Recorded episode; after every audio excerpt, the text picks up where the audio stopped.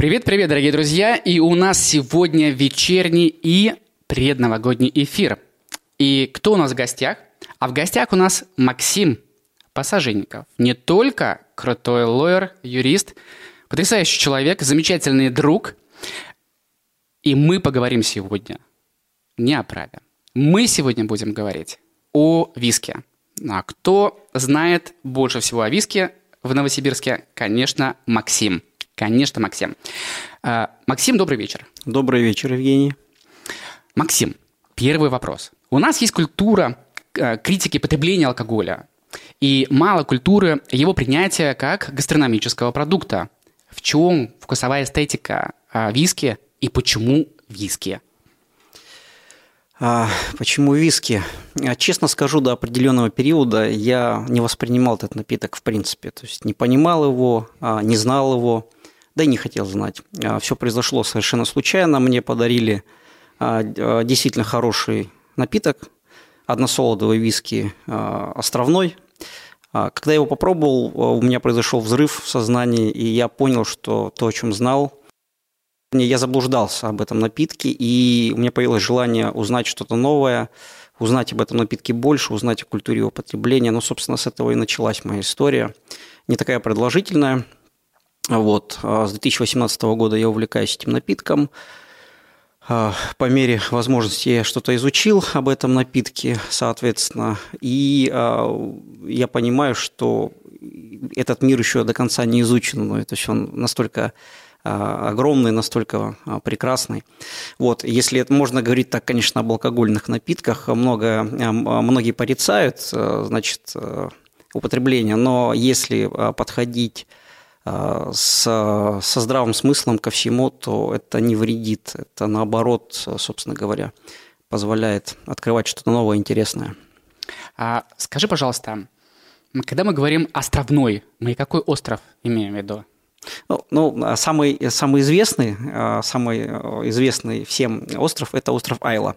Но там несколько островов э, близ, э, собственно, самой Шотландии.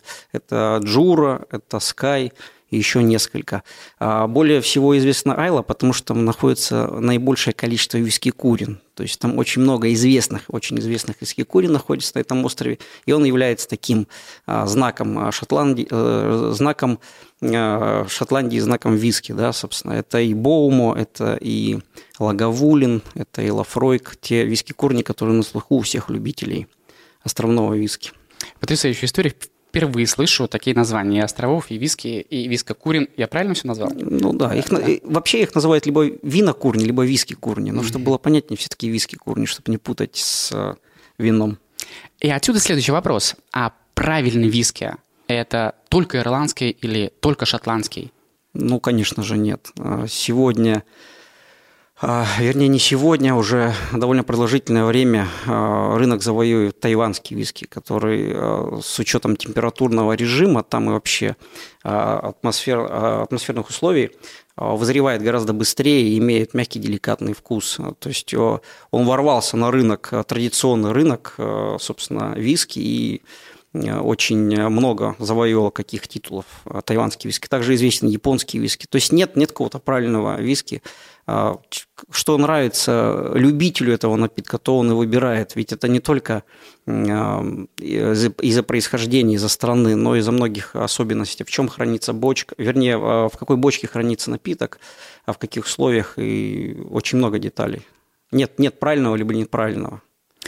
И небольшой отскок в сторону да. первого вопроса, когда мы говорим о виске как о гастрономическом продукте, угу. а как правильно его употреблять, чтобы еще одна ремарка, алкоголь и его злоупотребление вредит нашему здоровью, и мы не рекомендацион э, шибко злоупотреблять. Как правильно его пить?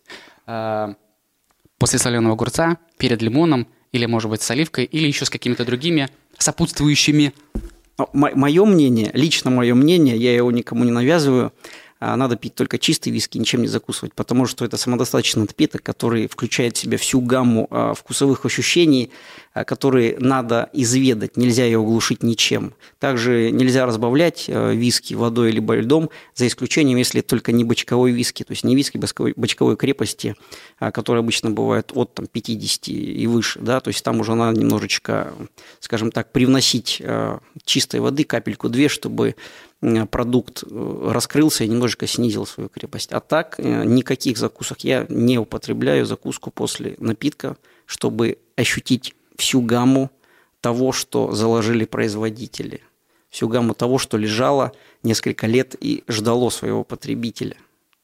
Как-то так. Уважаемые слушатели, именно так звучит ответ настоящий и мужской. Ничего не разбавляем, пьем только крепкий, односолдовый и островной. И не закусываем. Не закусывая.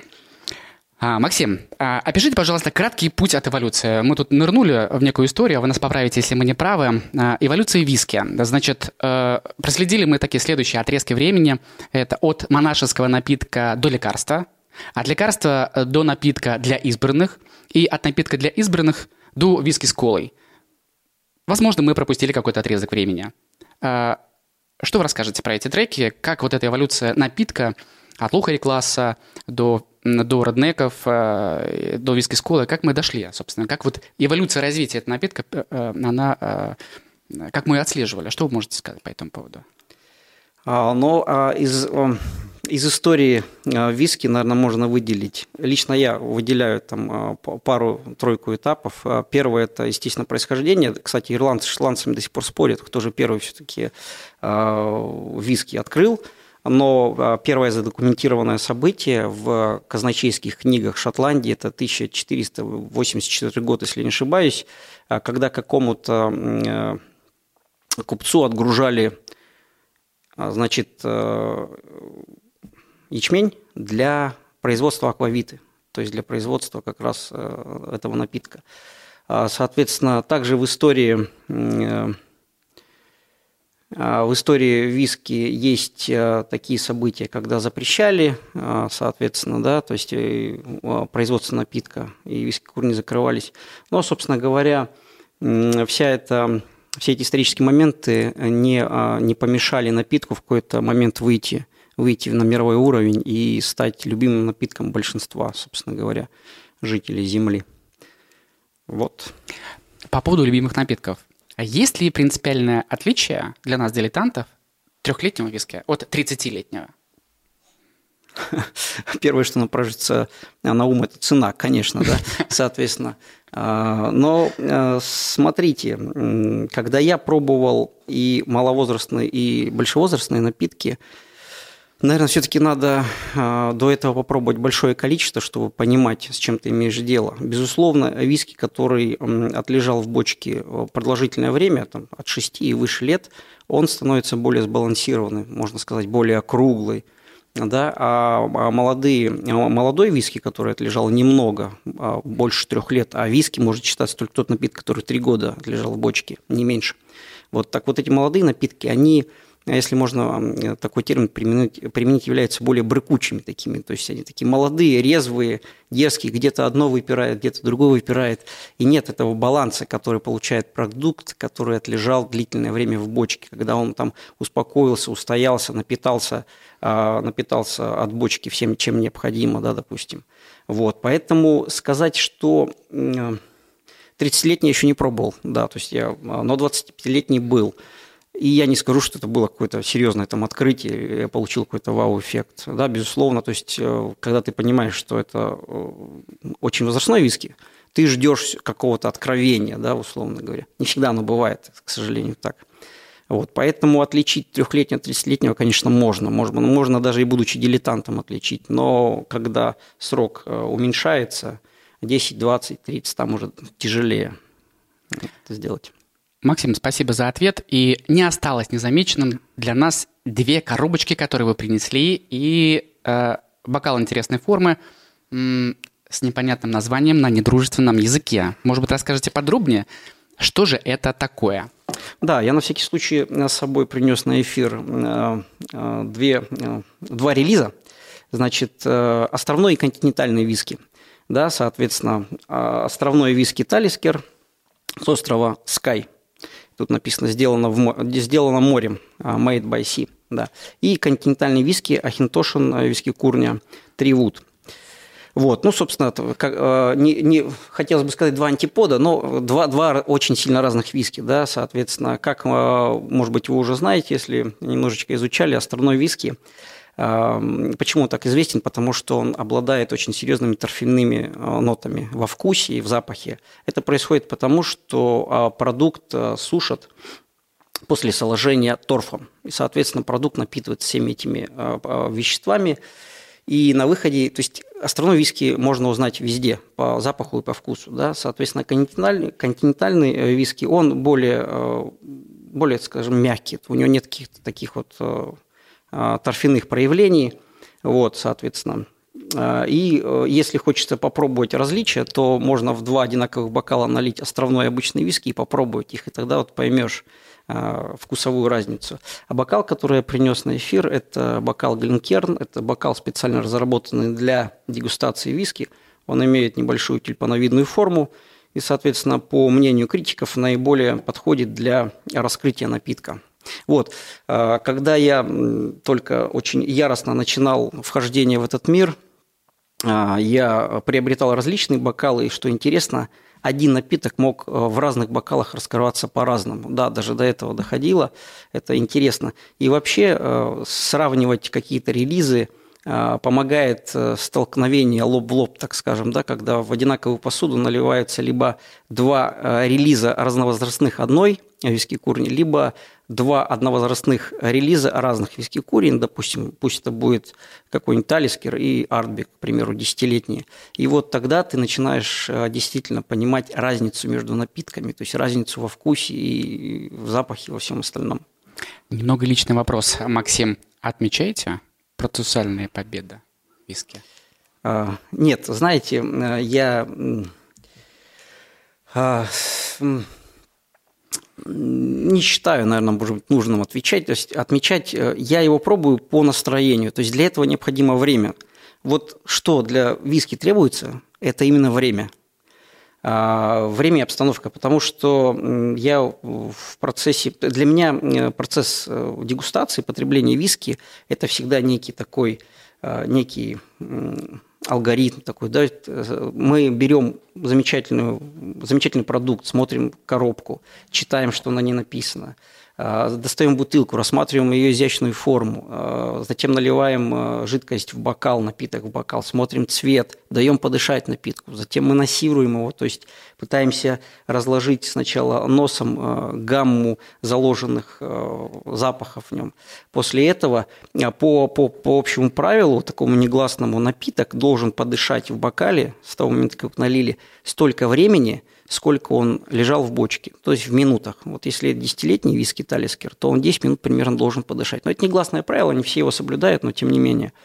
Вот. Ну и, соответственно, после того, как напиток подышал, вы насладились его запахом, происходит, соответственно, сама дегустация, а, когда напиток пробуешь а, на вкус и тоже пытаешься понять, а какие вкусы заложены там, что он для тебя таит, как открывается. Причем напиток, если постоит чуть подольше, он может немножко по-другому раскрываться. После такого потрясающего описания процесса употребления напитка где-то одиноко загрустил Хемингуэй. А шотландские виски, Максим, наряду с коньяком и шампанским, по нашему мнению, устойчиво входил в винную карту Уинстона Черчилля. И это не мешало тонкости его ума. А у вас отношение к этому как выглядит? Отношение к потреблению. Сенека говорил, да, э, избыток пищи мешает тонкости ума. Если mm. это гастрономический продукт, э, ну, мы знаем, Нет. что на, на его способности интеллектуальные, мыслительные никак не влияло обычно. Это такой шуточный вопрос. Я, я считаю, что любой напиток, спиртной, не спиртной, нужно пить в меру. А к виски это правило применимо однозначно. А, значит, самые яркие ощущения, как и во всем, наверное, дарит первый глоток.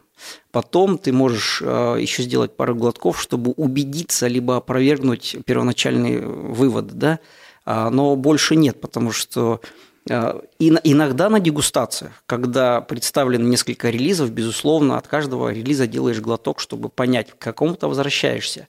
Но, как и любой спиртной напиток, злоупотреблять им нельзя. Это должна быть э, мера, причем мера наверное, для каждого своя, вот, но тем не менее, глоток 2, то есть драм, мера, мера дегустации – это 40 миллилитров, это драм так называемый. Вот один-два драма этого достаточно, чтобы напиток понять и не свалиться, собственно говоря, в безудержное потребление, что, безусловно, вредно для организма и для человека. Спасибо. И по-прежнему, да, раскрывая плеяду шуточных вопросов, э, э, следующий вопрос. По аналогии с классической шикарной вправе, что категорически нельзя делать виски, чтобы окружающие лица от вас не страдали? А, вопрос, да, с такой с подвохом. Что нельзя делать с виски? Ну, я бы лично э, ужаснулся, если бы выдержанный 10, 12 и выше лет виски начали мешать с колой. Я бы, наверное, э, общался бы с таким человеком, но с большой осторожностью, потому что это говорит о том, что он не понимает, что делает. К сожалению, я не хочу сейчас никого обидеть. А, пожалуйста, для того, чтобы мешать виски с колой, есть специальные релизы, используйте их, но кощунство – замешивать напиток, который сам по себе имеет ценность, является собой ценность, а в этот напиток вложен труд тысячи людей. Этот напиток столько времени лежал в бочке, и бочка ему отдавала а, себя, и вот он перекочевал к нам сюда, и взять и кощунственно разбавить его чем-то. Обесценить его пережженным сахаром а, недопустимо. Да, обесценить труд, мне кажется, это недопустимо, да. Я бы сказал бы, я бы, наверное, сказал человеку, что так бы не стоило бы делать. Я правильно услышал и правильно понял, что все-таки э, под определенным культурным углом это все-таки допустимо? Или только в нашей стране допустимо виски с колой? Нет, нет, нет. Э, каждый человек употребляет э, напитки так, как хочет. Вот. Я сейчас говорю исключительно о своем отношении к этому, да, вот, соответственно, возможно, в каких-то странах это норма, но я не думаю, что это норма для любителей именно этого напитка, для любителей и ценителей, потому что все-таки его ценность – это труд и время, которые в него вложены, соответственно, мне кажется, что надо уважать э, вот всю эту ситуацию по поводу этого напитка. Максим, зачем нужна коллекция виски? Это может быть инвестицией? А, безусловно, это может быть инвестиция, если это возрастные релизы. То есть, ну, я бы начинал считать релизы от э, там, хотя бы 18 лет вот, и выше. А все, что до, все-таки это бар для домашнего потребления и иногда удивления там, гостей. Да? Вот. А, за все это время я попробовал около 100 различных э, релизов. У меня сейчас в коллекции около 60 различных э, также релизов, половина закрытая, половина открытая. Э, это просто, знаете, когда вот смотришь на все это великолепие и выбираешь, а какой вкус бы ты хотел, э, каким вкусом бы ты хотел себя сегодня побаловать. Это, это очень стоящая вещь на самом деле. Вот, право выбора того, что будет радовать тебя. Вспоминаю я Булгакова, мастер Маргаритова, слова Воланда а какое вино мира вы предпочитаете в это время суток? Вот, кстати, по этому поводу э, еще хотел бы сказать, что я, опять же, мое мнение, я предполагаю, что виски это все-таки дневной напиток, потому что именно днем он раскрывает э, в бокале грани своего цвета, вот, и удерживает, наверное, от лишнего потребления. Э, вот как-то так. Какой виски должен быть в каждом доме?